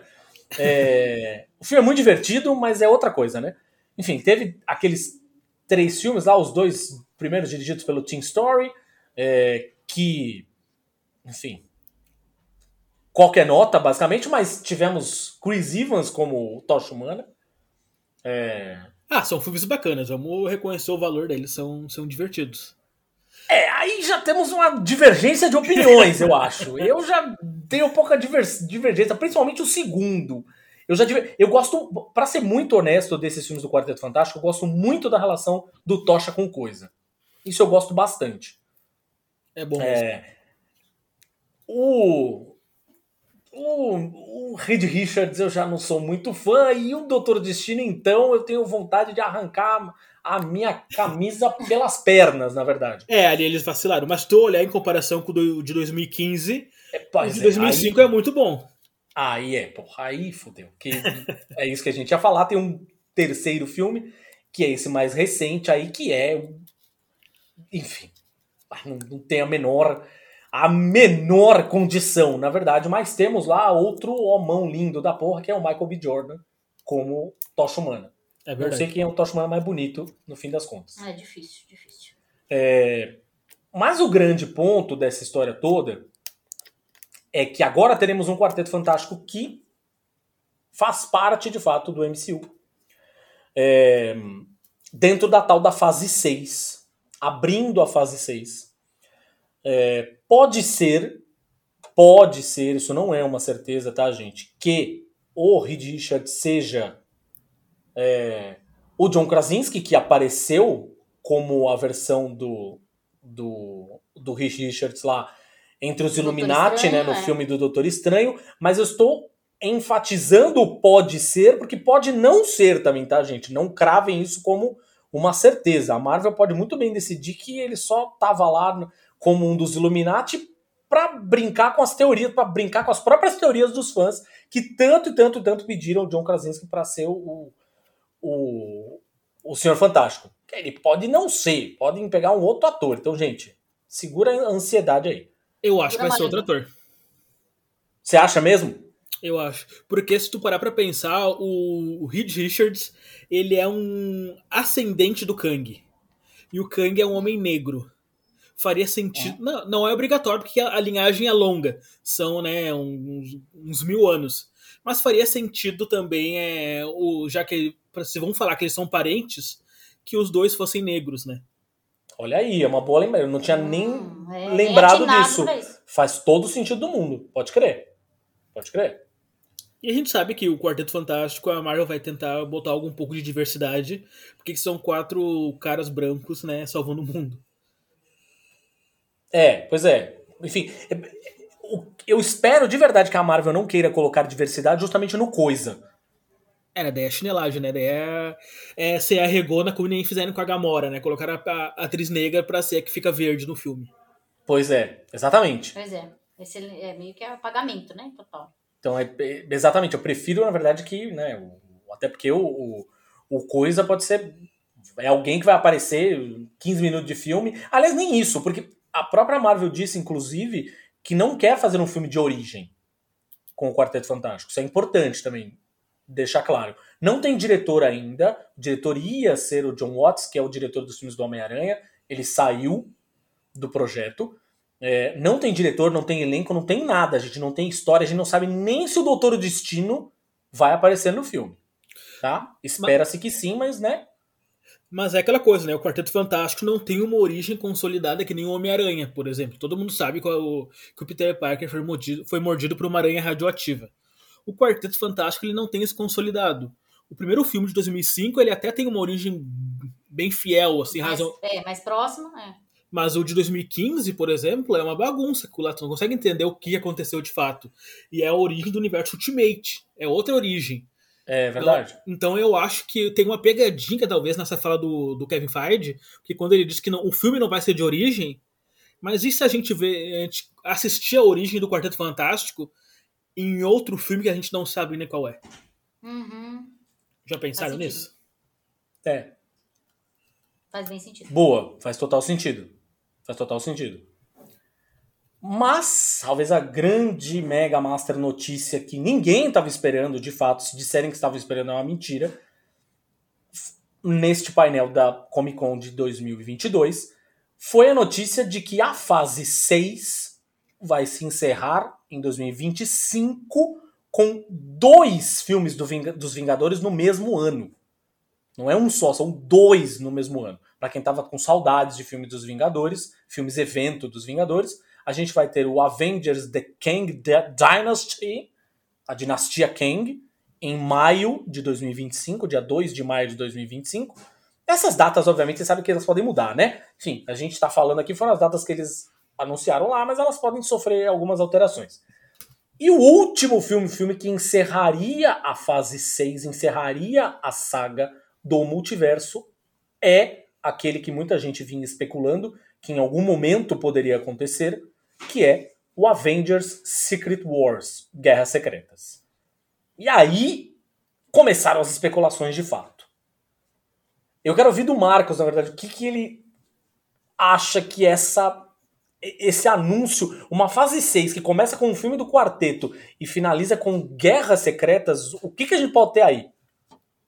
Então, se a gente for pegar uns quadrinhos, né, todo o rolê do multiverso que o escritor Jonathan Hickman fez na revista dos Vingadores, que concluiu com Guerras Secretas, é, com os universos colidindo, incursões, o fim do multiverso, que é o que a gente já viu em Multiverso da Loucura, né? Eles citam que quando o Doutor Estranho viaja para outro universo e interage com outra realidade, ele está criando uma incursão e que isso pode acabar destruindo tanto o mundo natal dele quanto essa outra realidade que ele visitou. Então, em tese, Guerra é, e a Cleia fala, né? A Cleia usa a palavra incursão no final, né? Isso, na, na cena pós-crédito, verdade. Então, em tese, tá tudo se encaminhando para isso. Para as realidades todas começarem a se chocar até o ponto em que só vai ter uma. Mas é, é, isso é uma coisa que. Não... Mas é muito pode óbvio. Falar, pode falar, pode mas, falar. Eu acho, mas eu acho isso muito óbvio. Então eu acho que na dinastia Kang a gente vai ter alguma reviravolta, alguma coisa, e talvez Guerras Secretas seja um pouco diferente do que nós estamos, nós estamos esperando. É porque o leitor das antigas pode se lembrar das Guerras Secretas de 84, 1984, que foi um vamos combinar que foi um belo golpe de publicidade. Só existiu para isso, né? Ou seja, era a, o Jim Shooter, que era o editor-chefe da Marvel na época, escreveu um roteiro raso pra um caralho, juntou todos os super-heróis por causa de um capricho de um deus superpoderoso chamado Beyonder, botou todos os super-heróis, todos não, os principais heróis da época, principais heróis e vilões, tinha lá Homem-Aranha, alguns dos Vingadores, os X-Men, tudo pra se porrar, pra dar porrada no, no mundo chamado mundo bélico. E, é, obviamente, esta minissérie serviu só para ser o, a plataforma de lançamento de uma nova coleção de bonequinhos vendidos pela Hasbro. Era isso, assim. Era isso. Era para isso que serviu Guerra Secreta de 1984. Como o Marcos falou, em 2015 a gente teve uma outra Guerra Secreta, guerras secretas, né? Porque a gente teve uma outra, não vamos confundir com uma outra minissérie chamada Guerra Secreta, mas enfim, que acho que é, não, não é o que cabe aqui. É, as guerras secretas de 2015 são, na verdade, a conclusão do arco principal, o ápice, digamos, do arco que vinha sendo construído pelo Jonathan Hickman há muito tempo. Jonathan Hickman é um roteirista que é conhecido por ser absolutamente meticuloso e criar tramas intrincadas, complexas. É, ele é aquele cara que, inclusive, a galera diz que costuma fazer aqueles enormes quadros na parede com é, fios ligando fatos aqui e ali, assim, bem teórico da conspiração, assim, sabe, de filme. É, ele é o cara que costuma escrever os roteiros dele nessa pegada. E ele fez, na verdade, um, essa coisa das incursões envolviam os Illuminati, os Illuminati sem que os heróis soubessem. É, eles criaram uma espécie de bomba que ia destruindo os mundos que se aproximavam do nosso. Então tinha toda uma discussão ética, né, ali de é, para poupar as nossas bilhões de vidas, eu extermino as bilhões de vidas do outro lado, do outro planeta que se aproxima do nosso. É, é meio essa essa conversa, na verdade, que a, a série foi tendo. Só que em um certo momento, alguém ganha poderes divinos, cósmicos, e cria o seu próprio mundo bélico da mesma forma que em 1984. Só que não é, na verdade, um mundo bélico. Ele não criou esse mundo para ser um mundo que as pessoas vão lá para se esporrar de, de porrada. Não. Ele criou esse mundo que era um mundo onde ele era o governante. E estamos falando do Doutor Destino. É... E aí muita gente já fez essa conexão. Porra, fase 6 vai abrir com o Doutor Destino, vai acabar com Guerras Secretas, vai acontecer tudo como nos quadrinhos. Você acha que existe essa chance? Tendo Kang no meio do caminho? Pois é, né? O, o óbvio é que o, o Kang acabe substituindo o Destino nessa função. Porém, tem um filme do quarteto ali é, no comecinho da fase 6, da fase me perdi, na fase 6, é, fase 6. 6, isso. perdi aqui na, nas fases. Então eu acho que faz muito sentido também ser o Doutor Destino. Então por isso que eu acho que pode ter alguma pegadinha aí no meio. Eu acho que eles podem misturar alguma coisa do Kang com o Destino e para criar algo novo. Que com o MCU tem muito disso, né? Eles se inspiram claramente nos quadrinhos, mas criam algo novo. Eles nunca são 100% fiéis. Exato. A Guerra Infinita Exato. e Ultimato foi muito disso, né? Eles pegaram todo o conceito dos quadrinhos e criaram algo novo a partir dos quadrinhos. Então eu acho que eles devem fazer a mesma coisa aqui no, na fase 6. Ah, Guerra Civil também, né? É, é, a Guerra Civil é, é mais complicado, porque o Homem de Ferro e o Capitão América iam morrer, então ou eles adaptavam ela na fase, 2, na fase 3 com 15 personagens, ou não faziam, né? Eles tinham esse dilema. É, fato. Verdade. Bom, e aí vem, na verdade, a minha pergunta. Temos, fora o começo da fase 6 com o Quarteto Fantástico e o final com os dois filmes lá dos Vingadores, no meio aqui tem um enorme buraco com muitas lacunas a serem preenchidas, né? O que, que você acha que dá pra vir aí no meio do caminho ainda? Inclusive antes de Quarteto, né? Eu tô olhando aqui o mapinha e acho que tem uma data ali antes de Quarteto Fantástico ainda. Acho que Quarteto Fantástico vai ser a, o segundo filme da fase 6, será que não? Eles tinham falado que ia ser o primeiro. Talvez uma série abra aí, não sei. Pode ser, pode ser. Tem ali é Fall 2024 ali no, no mapinha. Então pode ter alguma série saindo ali por dezembro. É... Não, teria que ser antes de novembro, né? Seria outubro, talvez. Alguma coisa saindo em outubro. O quarteto em novembro. E as minhas apostas pro resto da fase 6. Doutor Estranho 3. Eternos, hum. Eternos 2. Eternos, Eternos 2. Eternos 2, no momento que a gente está gravando esse podcast, pelo menos eu li a notícia hoje, não sei se a notícia saiu ontem. É, no momento que a gente está gravando o podcast, Patton Oswalt, que é o comediante que faz a voz do Pip, do trollzinho que aparece lá no final do, do filme dos Eternos, e também fez três, são trigêmeos. Ele fez os trigêmeos no, no, no Agents of Shield. É, ele vazou que a Cloizal tá fazendo o Eternos 2. Ele soltou essa, falou: ah, ela tá fazendo sim. Assim, é aleatório. Foda-se, vou, vou furar o Kevin Feige aqui. Caguei. É, então, eu, eu, eu particularmente vou te falar, não sei o que você achou, mas eu, e isso é uma coisa que divide opiniões aqui em casa. A Gabi não gosta.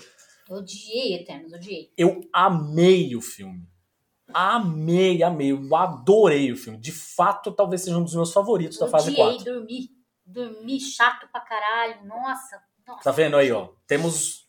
Aqui tem uma divisão, cara. Então eu vou, eu vou manter o equilíbrio. Eu achei médio. Olha, ó. Olha aí. Eu não achei ruim, mas eu esperava mais. Eu achei muito ruim, achei, nossa, lento. E olha, isso não tem nada a ver. Muita gente falou, ah, mas esse é o estilo da diretora. Não, não tem nada a ver. Eu amei é, o Nomadland, por exemplo. Amei, amei. E é o estilo dela mesmo, de, da condição da história. Mas não tem nada a ver com, a- com o ritmo da história, tem a ver com os fatos da história que foram meio que jogados ali. Tem muita coisa que, tá, que não tá ligada uma na outra, um roteiro cheio de furo. E que não, eu achei que não, não sei lá, não calou pra mim. Tipo, não, não criei identificação. Olhei aquilo Nossa, eu. e, tipo, sei lá, parecia que eu tava vendo um documentário sobre, sei lá, ó, sementes que. de tran, transgênicos sendo espalhadas pelo sei lá, tipo, uma coisa whatever, que não, tipo, não, não, não disse nada pra mim. É, o, que- o que enfraquece o filme pra mim é a Cersei, que eu acho que ela é muito apagada, sem sal. A atriz não conseguiu encontrar a personagem e ela é o fio condutor, a principal do filme. É, então, também, se ela, se ela não funciona. ser alguém muito mais forte, né? Exatamente. Mudaria, acho que, completamente a visão do público sobre o filme. Mas diga lá, te interrompi, perdão. Você estava falando de Eternos. É Doutor Estranho 3, Eternos 2, Deadpool 3. Eu acho que já É vou. met- verdade, né? Eu acho que É verdade. Sim, Deadpool. tipo, o coisa tá até treinando já. O, É, não, o filme já tá Ryan confirmado, Reynolds, na é. verdade. O filme vai acontecer, ponto. Não, né? mostrou ele treinando. Mostrou É, ele né, nessa semana que a gente tá gravando agora, o Ryan Reynolds postou várias coisas sobre o filme, o que me faz entender que talvez vão anunciar ele na D23 já. Ah, é verdade, porque tem essa também. Aí acho que a Marvel deve ter guardado alguma coisa pra D23, que é a convenção da Disney, especificamente, fato. Exato. Verdade. Então, por essas datas aqui que eu já falei, que a gente tem na fase 6, eu acho que os filmes vão ser esses. Quarteto Fantástico, Doutor Estranho 3, Eternos 2, Deadpool 3 e dois Vingadores. E de série, como realmente pode ser qualquer coisa essas séries, a única aposta de momento que eu tenho é o que já vazou, que é a série do Magnum. A série do Magnum, maravilhoso. E eu- de Guerra das Armaduras também, que né, Ah, eles é. empurraram, acho que deve ir pra fase 6. É verdade, né? Guerra das Armaduras, eles nem falaram nada agora na, na San Diego Comic Con, né? Verdade. Deve ir pra fase 6 também. São as minhas apostas no momento. Você sabe. Você sabe a pergunta que eu vou fazer agora. Eu sei? Sabe. Tenho, uma- tenho absoluta certeza que você sabe a pergunta que eu vou fazer agora. Ah, já, já me liguei, já me liguei. Pergunte, tô preparado. Existe alguma chance de aparecerem eles na fase 6? Os Nenhuma. X-Men? Nenhuma. Não os principais, talvez variantes sim. Variantes eu acho muito possível, numas guerras secretas da vida ali. Mas os principais, os canônicos, os que vão ser efetivados como X-Men, acho quase impossível. Porque essa é a grande pergunta, na verdade, né? Ou seja, as pessoas ficam se, se perguntando. E rolou, inclusive, um papo. Esse papo é um papo ainda um pouco sem. Também é aquela coisa do. Insiders. Aham. Os É. insiders falaram que rolou o papo de que até 2025, na verdade, a Marvel está presa com. o- contratualmente presa aos, aos atores que faziam os personagens na- nos últimos filmes com a Fox, né? O que não faz sentido.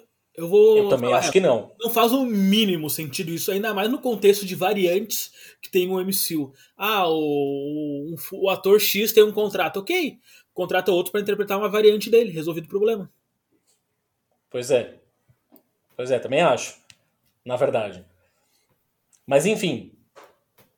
Tem uma questão, e essa questão eu queria ver se você acha que, que faz sentido. É, com relação às guerras secretas, nos quadrinhos, o que a Marvel fez.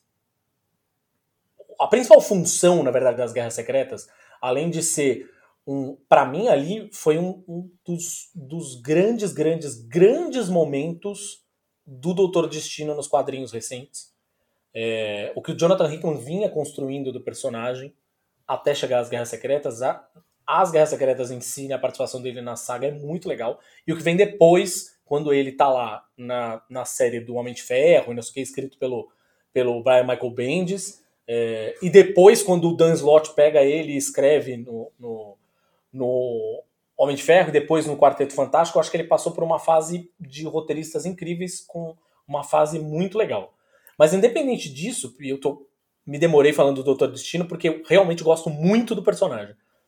É, mas independente disso, tem uma coisa que a Marvel fez nos quadrinhos que foi quase, quase, com Guerras Secretas, quase, sem muito exagero, o que a DC fez com Crise nas Infinitas Terras, que foi aproveitar as Guerras Secretas para dar uma limpa. Tinha uma porrada de, de mundos diferentes, especialmente o, o, universo Ultimate, que eles varreram do mapa, ainda que temporariamente, porque depois apareceu de novo, mas enfim. O ponto é que eles fizeram uma limpa, trouxeram o Miles para a realidade do Peter Parker, aquela história toda, que era uma coisa que eles queriam há muito tempo fazer também, estavam tentando encontrar um jeito é, informações de bastidores, né? Eles já tinham falado que queriam trazer o Miles e o Peter do universo 616, né? Que é a cronologia corrente, atual, oficial da Marvel. É, e eles fizeram essa limpa, digamos, né? Desse monte de universo 2000, 2099, 1602, aquela história toda, beleza. Você acha, e aí eu escutei algumas pessoas falando isso, que as, as Guerras Secretas no final ali da fase 6, são a chance da Marvel limpar o seu MCU e de repente começar do zero com um novo Tony Stark, um novo Steve Rogers e afins? Então, é, esse, rebo esse reboot, não, essa limpeza que a Marvel fez no multiverso, nos quadrinhos, é, acabou sendo um, grande migué, né? Um miguezão gi gigante. Porque o multiverso ele acabou na edição 1 de Guerras Secretas e voltou na sua plenitude na edição 9 de Guerras Secretas. Né, o... Assim que acabou a saga, o Quarteto Fantástico saiu para recriar o multiverso e eles realmente recriaram tudo. Então, todas as realidades, 2099, a da Aranha, o Ultimate, eles deixaram de existir no começo da saga e voltaram a existir no final da saga. É, então esse, não, não, não, essa limpeza ela acabou sendo muito mais é, para uma imagem externa para o público do que algo que efetivamente foi feito na história, sabe? Não, uhum. Isso não aconteceu. Então eu acho muito improvável que aconteça também no MCU, porque, o, por exemplo, se eles fizerem isso, eles teriam que jogar fora algumas grandes conquistas deles, como a atriz que fez a Miss Marvel. Que vai rolar um reboot, vão encaixar ela como ali? E são. Boa, verdade. o, o, Tom Holland também teria que cair fora. Também não faz sentido manter o mesmo, o mesmo ator. Então seria, teria toda uma renovação e que não, não é interessante, porque daqui a pouco eles teriam que renovar de novo, daqui a 15 anos, e ficar fazendo reboot, reboot, reboot, reboot. Não é a cara da Marvel. A DC faz muito disso. E nem vou entrar no mérito se é bom ou ruim. Mas a Marvel, ela não faz reboot. Sabe? Nos quadrinhos isso é muito forte. E eu acho que eles vão trazer isso para os quadrinhos, para o cinema também. Fora que tem um outro probleminha que tu deve ter percebido já. Tu, tu citou antes os Jovens Vingadores, mas eu uhum. vou, ter, vou ter que te dar uma má notícia. Não vão ter Jovens Vingadores no cinema, porque não tem como adaptar Jovens Vingadores. Porque os atores envelhecem muito rápido. A, a Gavi Arqueira, ela já tem quase 30 anos. E o filme é o mesmo problema do, do Stranger Things, né? Tipo, os, os adolescentes, a, a, a, o pulo de, de, de, crescimento deles é muito rápido. Né? É, é altíssimo. Things e, é. e da turma da Mônica, né, gente? Vamos lá. Não, o, o problema começou com o Walt lá em Lost. Lembra que ele era importante para a série foi cortado do. Sim, exato. Ótima lembrança. É, é, nesse sentido. Então eu acho que não devemos ter jovens Vingadores mas talvez novos Vingadores. Algo nesse sentido.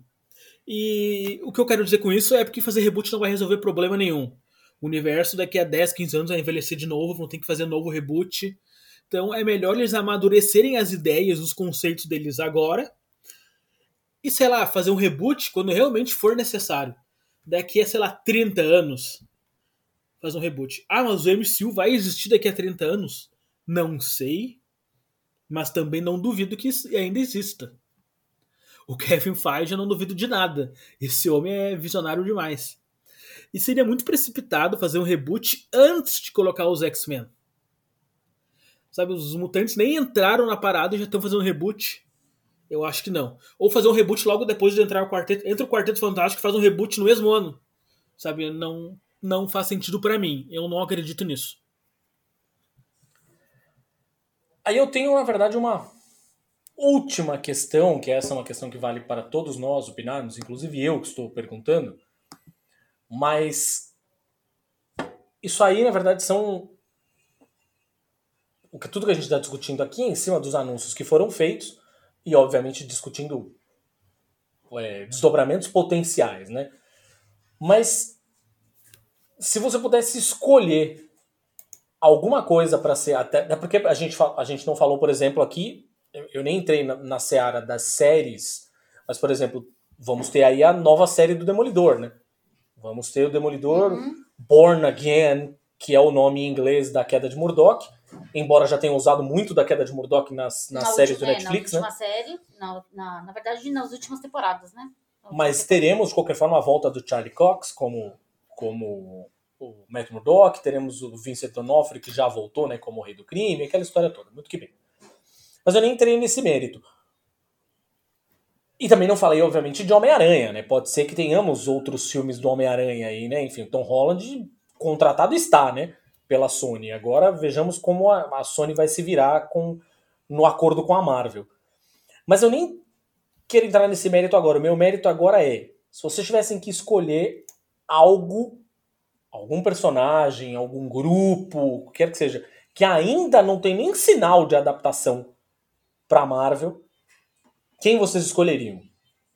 Vou deixar o, Marcos como convidado para dar o pitaco dele primeiro.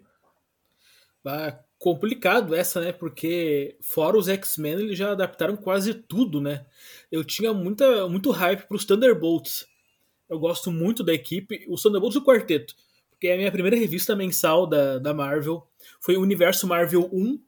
E o mix dela era Quarteto Fantástico, Thunderbolts, Thanos e Hulk. Então, são os que eu mais tenho hype para ver. Mas das que não foram anunciadas ainda, eu gostaria de talvez ver alguma coisa do Excalibur. Ou, Puta, que demais. Ou alguma coisa dos heróis britânicos, porque a gente já teve alguma pincelada nesse sentido. Tem o Cavaleiro. Cavaleiro Negro, que surgiu em Eternos. Temos o Blade, que é um herói britânico também. Então eu acho que está meio que caindo de maduro um Capitão Britânia logo aí. Tem indícios de Union Jack invasão, invasão secreta. Então eu acho que talvez a gente pode estar tá vindo por aí alguma onda de personagens britânicos. Eu gostaria de É, tem um papo de que a Olivia Colman, né? É, é o, o, ela é o, uma, uma versão de gênero trocado do. do. Union Jack. Do Union Jack, mas o, o descendente, na verdade, né? Do, do Union Jack, né? É, o Union Jack tem várias gerações nela, deve ser talvez é. uma geração mais velha. Deve ter um, uma versão mais jovem, talvez na série ou no futuro do MCU. E você, amor? O que, que tem da Marvel ainda que você não viu ainda? Que eu queria ver? É. uma Electra decente? Todo mundo sabe aqui minha paixão pela Electra, né? Não, não escondo de ninguém.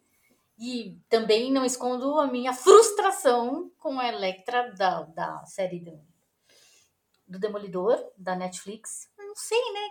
Sei lá, não tenho muita pretensão. Fico já assim, tipo, sabe? De tanto levar porrada, a gente fica com medo. Sei lá, eu queria. Mas. Eu não sei, eu queria muito. Eu queria muito realmente. Eu queria ver X-Men, óbvio. Acho que X-Men e, e, e Electra são as duas coisas que eu gosto muito, que eu, modéstia à parte, entendo bastante, porque eu me, fiz uma imersão nos anos 90 em X-Men, praticamente, tipo, nossa, muito, anos 90 e 2000, né, tipo, ali, li muito, era o quadrinho que eu mais lia, acho que foi o quadrinho que eu mais li na minha vida, foi, tipo, foi, foi o a de, de, de equipe que eu mais li na vida, li bastante Vingadores, mas X-Men acho que eu, tipo, devorava mesmo. Tipo, era leitura voraz. E a Electra que é minha, minha personagem do coração, né? Queria muito ver uma Emma Frost, queria muito ver X-Men, queria muito ver um Wolverine novo, repaginado. Eu tenho muito carinho pelos, pela essa equipe, pelos personagens e pela Electra. Então acho que. Eu não sei, eu tô muito aberta. Eu quero muito ver coisa nova. Mas eu não tenho uma coisa muito tipo, ai, eu quero muito ver isso. Sabe? Eu, eu tô mais aberta. Eu quero muito receber. Eu nunca imaginaria, por exemplo, que eu, que eu fosse ver a personificação do, do autoevolucionário em, em, em audiovisual, gente. Nunca. É, teremos. Teremos o autoevolucionário. Quando eu vi aquele ator caracterizado de autoevolucionário, eu falei, meu Deus, caraca! Realmente vivi para ver isso, assim. Então, assim, a gente que é nerd velho, a gente tá mais aqui batendo palma e falando, manda mais, manda mais. É, o né? autoevolucionário vai estar no filme dos Guardiões da Galáxia 3, já tá confirmado. O ator até apareceu caracterizado na, na, na, San Diego Comic Con, inclusive. Então, assim, eu tô muito aberta, eu tô muito aberta, eu quero muito ver o que a Marvel vai fazer com isso tudo.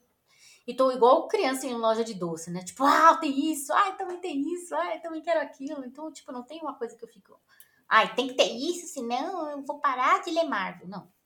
Eu tenho, na verdade, eu, eu queria muito ver os Thunderbolts, eu gostava muito dos Thunderbolts, na, tanto na versão original com o Barão Zemo, quanto depois na versão já, é, já liderada pelo Gavião Arqueiro, que é um personagem que eu adoro, as pessoas sabem, apesar de eu ter questões com o ator que ele, né, é, interpreta, interpreta lá nos filmes, isso que eu, eu gosto muito do personagem. É, mas tem uma outra equipe que eu queria demais ver e que, enfim, era nos quadrinhos desenhada pelo mesmo desenhista, inclusive, o Mark Bagley, que eram os Novos Guerreiros. Eu sou apaixonado pelos Novos Guerreiros.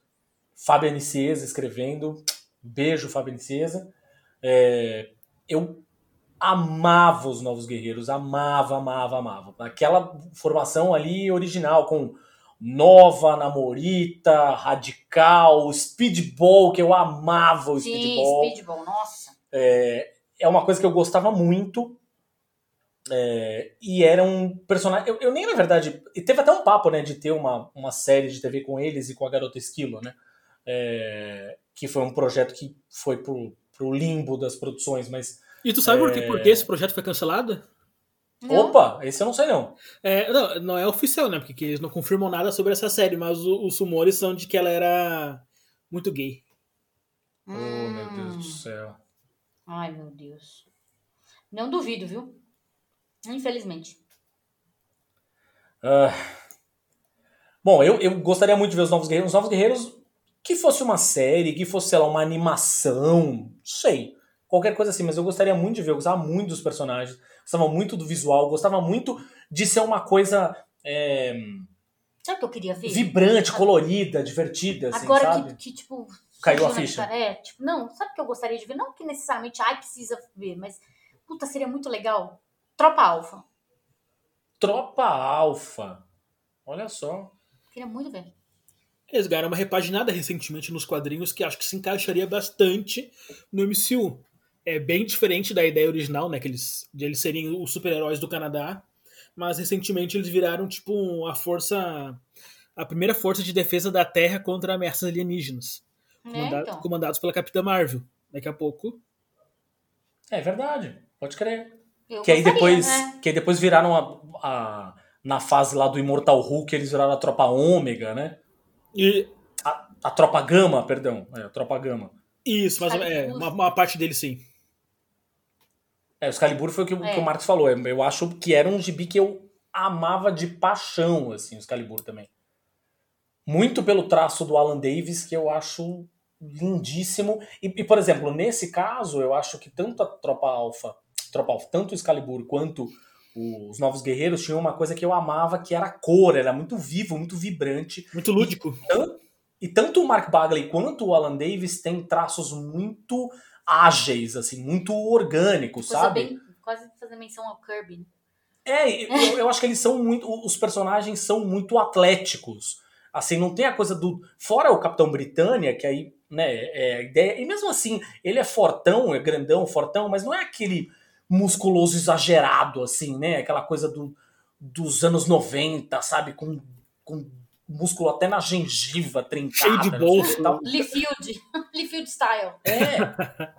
os, os personagens. O, o, que eu gosto do Mark Bagley é que ele desenha os personagens magrelos, assim. Eu já amo ele desenhando o Homem-Aranha, né? Mas ele faz os personagens atléticos, mais magros, mais Possíveis. esguios, né? Então eu acho. Eu gostava muito e eu acho que o Alan Davis também sabe fazer personagens muito elegantes. Assim, né? Não é aquele, aqueles volumes de músculos, assim. O Alan Davis desenhando a movimentação do noturno é maravilhoso. Maravilhoso. Ele, o noturno se movimentando, aquela coisa dele espadachim e tal, é, é incrível. Quem, Incrível. foi na- quem conheceu ele na CCXP diz que ele é meio escrotão, assim. Mas Ah, é? o pessoal não curtiu muito. Mas É mesmo? É verdade. Caralho! Que ele era meio, meio escrotão com o pessoal, sabe? Não dava Ainda muita que mas eu não conheci, é relato de terceiros, tá? Eu não, eu não fui, não posso afirmar nada. Mas, Não, eu- eu fui na CCXP, mas eu não fui nele, não fui. Pois é. Não Do tive contato com o Alan mas o traço dele é fantástico, é tranquilamente É. um dos meus desenhistas favoritos. É, o meu também, definitivamente. Marcos, eu queria muito, chegamos na nossa última, nossa uma hora de papo aqui, que é o nosso limite, caso contrário, os nossos, nossos, nossa pequena e fiel audiência já começa a reclamar aqui. É, queria demais agradecer a tua presença, um puta papo legal pra gente falar sobre o que vem por aí, o que tá previsto pra Marvel. É, queria te pedir pra você fazer o teu jabá, né, meu? Onde as pessoas te encontram, elas te leem. Ah, eu que agradeço o convite, uma honra aqui participar de vocês. É bate-papo saudável sobre Marvel, sempre me agrada. E vocês podem me encontrar no, no site Jamesons, que é jamesons.com.br, ou em todas as outras redes sociais, principalmente no Twitter. É, bah, com trabalho, correria, eu não consigo me dedicar o suficiente ao Facebook, Instagram, Twitter, ma- e mas o Twitter eu tô sempre lá. Então sigam o site Jameson no Twitter e em outras redes sociais que a gente está sempre por lá atualizando e postando as principais novidades da Marvel. Valeu demais, meu. Obrigada, Marcos. Até a por- próxima. Dicas culturais. Bom, as nossas dicas culturais aqui a gente começa com um filme de terror. Olha só, incrível. Quer dizer, quer dizer, a gente depois que assistiu o filme, a gente meio que discutiu aqui, na verdade. Em tese, talvez ele seja menos um filme de terror e mais um filme de suspense, né? Que é O Telefone Preto. É um, é um, exatamente, é um filme de terror bem estilo anos 70. Né? Aquele estilo de. É um terror urbano, é um, um terror que mistura um pouco sobrenatural com elementos é, reais, né? Com tipo um serial killer, e aí com toques de, de sobrenaturais e tal. Como a gente estava acostumado, sei lá, ver com Jason, por exemplo, uma coisa assim. É, é uma. É. A única coisa é que, óbvio, aí não é um. Não estamos falando de um slasherzão. Assim. Não, Por isso não que eu é falei que talvez é mais suspense, assim, né? No, no fim, o aspecto sobrenatural ele fica até meio em segundo plano, é, sendo sobrepujado pela tensão que se cria, principalmente envolvendo as duas crianças que são protagonistas do, do filme. É um filme dirigido pelo Scott Derrickson, que é o diretor do primeiro filme do Doutor Estranho.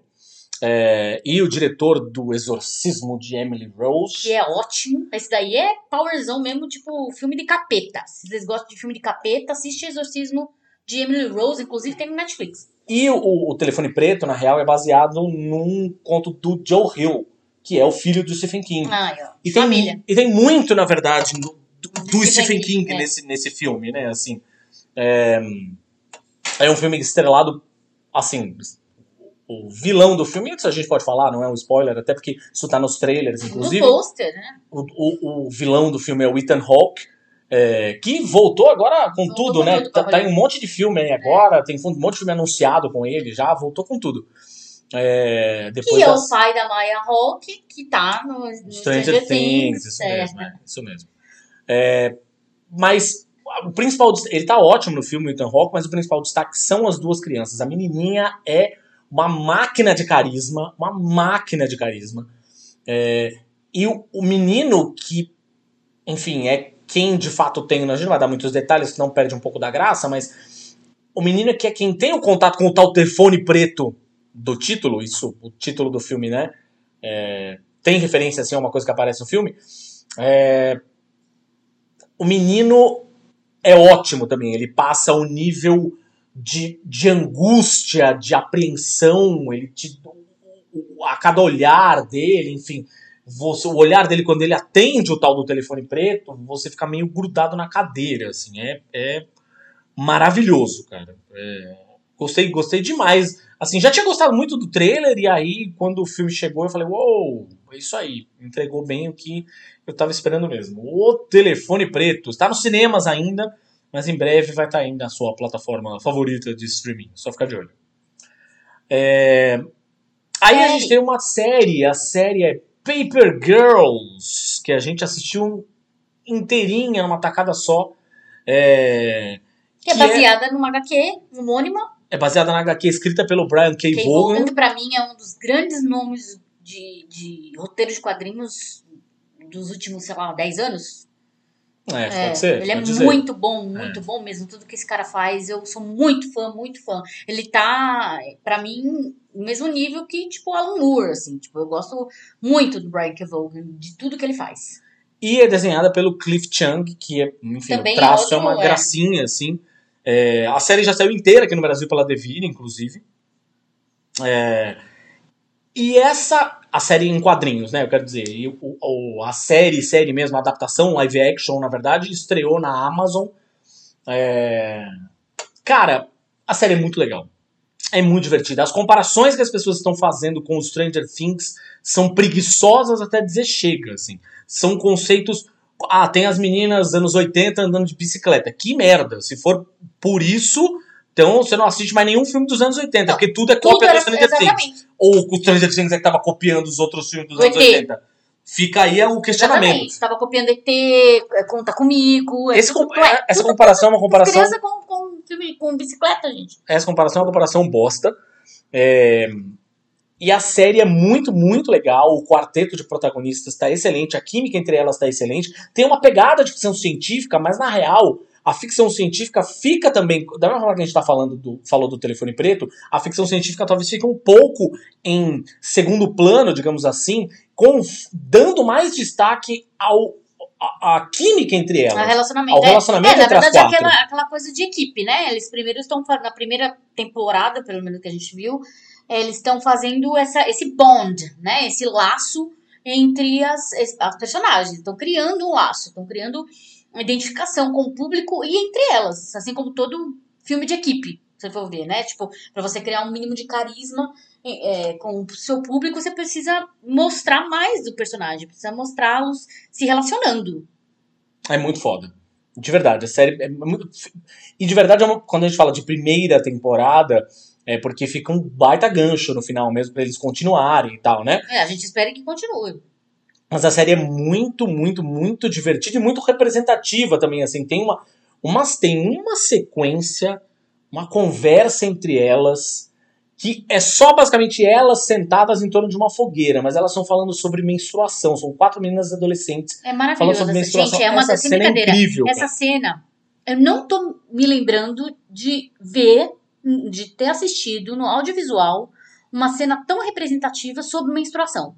Óbvio que o assunto apareceu em muitos filmes, principalmente entre meninas, mas mesmo assim, no modo tão, tão cru, tão sincero e tão leve do jeito que foi abordado, eu não vi. Essa cena é significativa, cheia de, de, de referências e assim, é, vai servir de referência para falar sobre o assunto para a posteridade. Assim, com certeza vai ser uma cena exemplar onde, sei lá, pela primeira vez quatro meninas pararam e falaram sobre o que acham sobre menstruação, como que é, o que que acontece. É muito e o que elas legal. não sabem. O que elas não que é. sabem, exatamente. É, Adolescente falando sobre menstruação, assim, sem ter a mãe por perto, sem ter ninguém mais velho para perguntar. É totalmente espontâneo, é sensacional. Por falar em ficção científica, né? A gente tem um gibi que de longe eu li durante as férias das, das nossas férias aqui é, de longe é um dos gibis mais incríveis que eu li nos últimos anos, sem exagero nenhum. Chama Made in Korea, que é lançado pela Conrad. Acabou de ser lançado pela Conrad, foi lançado lá fora pela Image e está sendo lançado aqui pela Conrad. É escrito por um artista não binário, Jeremy Holt, e desenhado pela brasileira George Chow, que é uma mulher trans. É, o gibi é brilhante, assim, brilhante, brilhante, brilhante. A história, o, de, de bate-pronto, a história, ela já é muito legal. Já é muito legal.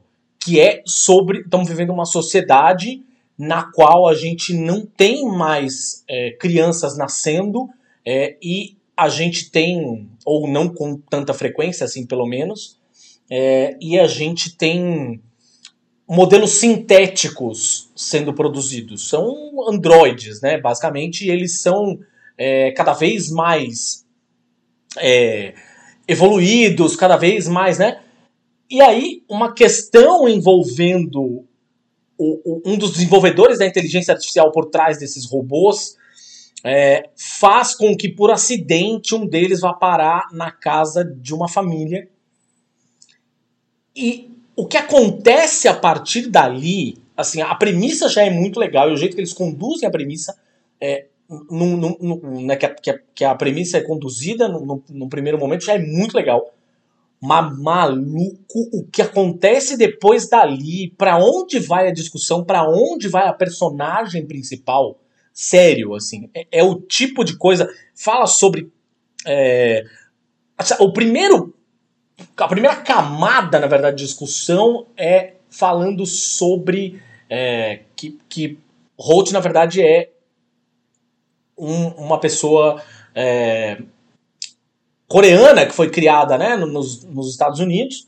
É, e essas lembranças autobiográficas sobre como foi difícil se, é, se sentir parte daquilo estão no começo da série, no começo do gibi, só que essa dificuldade de, de encontrar pertencimento acaba ganhando outros contornos à medida que a história vai evoluindo e ela vai falar sim sobre identidade de gênero, vai falar, cara, é aonde ela chega e principalmente como ela termina é uma um soco no estômago, assim, sério, é maravilhoso, maravilhoso, maravilhoso. Assim. Made in Korea, da Conrad.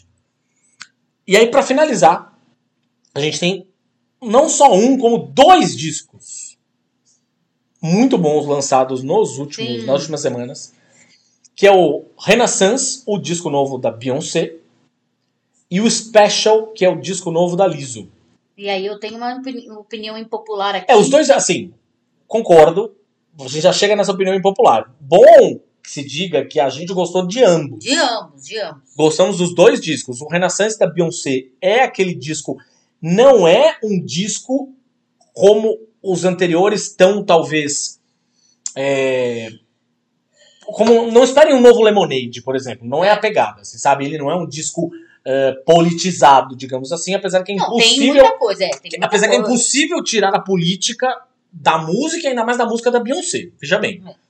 Mas ele não é a pegada Mas ele do tem, disco. É, ele tem uma pegada mais dançante mesmo. É dançante, pra é. dançar. Aliás, como é disse... Como, é um, é um, é um Confessions on the Dance Floor da Madonna, é um Cromática da Lady Gaga, como é disse, Como disse a Liv Brandão lá do Wall, ele é, na verdade, um disco que é muito mais para fazer carão e bater cabelo do que para dançar até.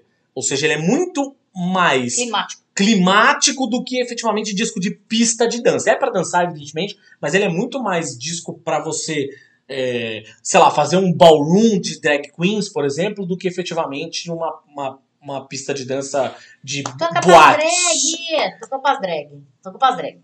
E aí a gente tem o special da Liso, que é uma delícia de escutar. Nossa, que delícia de Uma disco. delícia. Pronto, já escutar. ficou claro pra vocês qual que a gente achou, É. qual que a gente mais gostou. Eu gostei muito mais do disco da Liso do que da, da, da Bey. E olha que eu amo a Beyoncé. Amo, amo, amo as coisas dela. Mas é, a- o, da, o disco da Liso realmente ele é um disco muito mais diverso, um disco muito mais colorido em termos de música. Né? Diverso que eu falo de ritmo. Né? E ele tem um pé muito fincado no blues. Ele tem muito fundo de blues, assim É, de R&B. de R&B, é. de blues, de música negra raiz, sabe? Tipo, é, é muito, muito, muito gostoso de ouvir o disco inteiro. Um disco muito gostoso de você pôr, aquele disco de você pôr no carro e sair, sabe? Tipo, pegar uma estrada. E também é dançante, também tem espaço pra você dançar, pra você prestar atenção naquelas letras que falam muito sobre autoestima, na verdade, sobre você se sentir especial, por isso talvez o nome do disco. É, então, assim, de fato ela fez um disco de. Ambos são ótimos discos de cultura pop, de música pop. É, mas o que a Liso fez aí foi muito, e com o perdão do trocadilho, especial. É, mas ambos estão aí nas plataformas de, de, principais plataformas de áudio, da mesma forma que o nosso querido Imagina, se pega no olho, que está aí no Spotify, Deezer, Google Podcasts, Apple Podcasts, Amazon Music, no Orelo. Um beijo pro Orelo, escutem a gente lá. Cada audição de vocês no Orelo dá uma graninha pra gente continuar aqui o nosso tão árduo trabalho, é, feito totalmente na raça, na vontade de fazer é, e levar informação e diversão para vocês.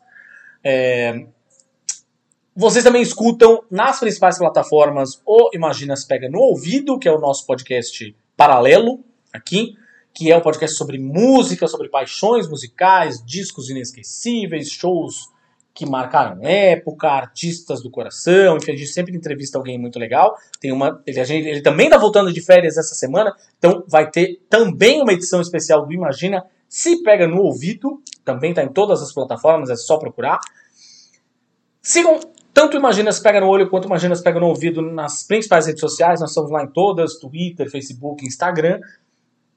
E vejam só, este é o episódio de número 90 Olha do aí. Imagina Se Pega no Olho. Estamos agora oficialmente rumo ao episódio 100. E aí a gente vai fazer um. A gente quer fazer um- alguma coisa especial, um barulhinho aí no estúdio. Vocês têm alguma sugestão? Querem sugerir alguma coisa? Um convidado especial, um evento, talvez, enfim, um tema especial? Fica aí a sugestão. Conversem com a gente, mandem mensagens. A gente quer muito ouvir a opinião de vocês a respeito de qual deve ser a nossa celebração do episódio 100 do Imagina Se Pega no Olho. Daqui 10 episódios, hein? Olha lá, só 10 episódios, 10 semanas, nós estamos lá no episódio 100. Aguardamos muito vocês. Um beijo, minha gente querida. Até a próxima semana. Robertinho, imagina se pega no olho!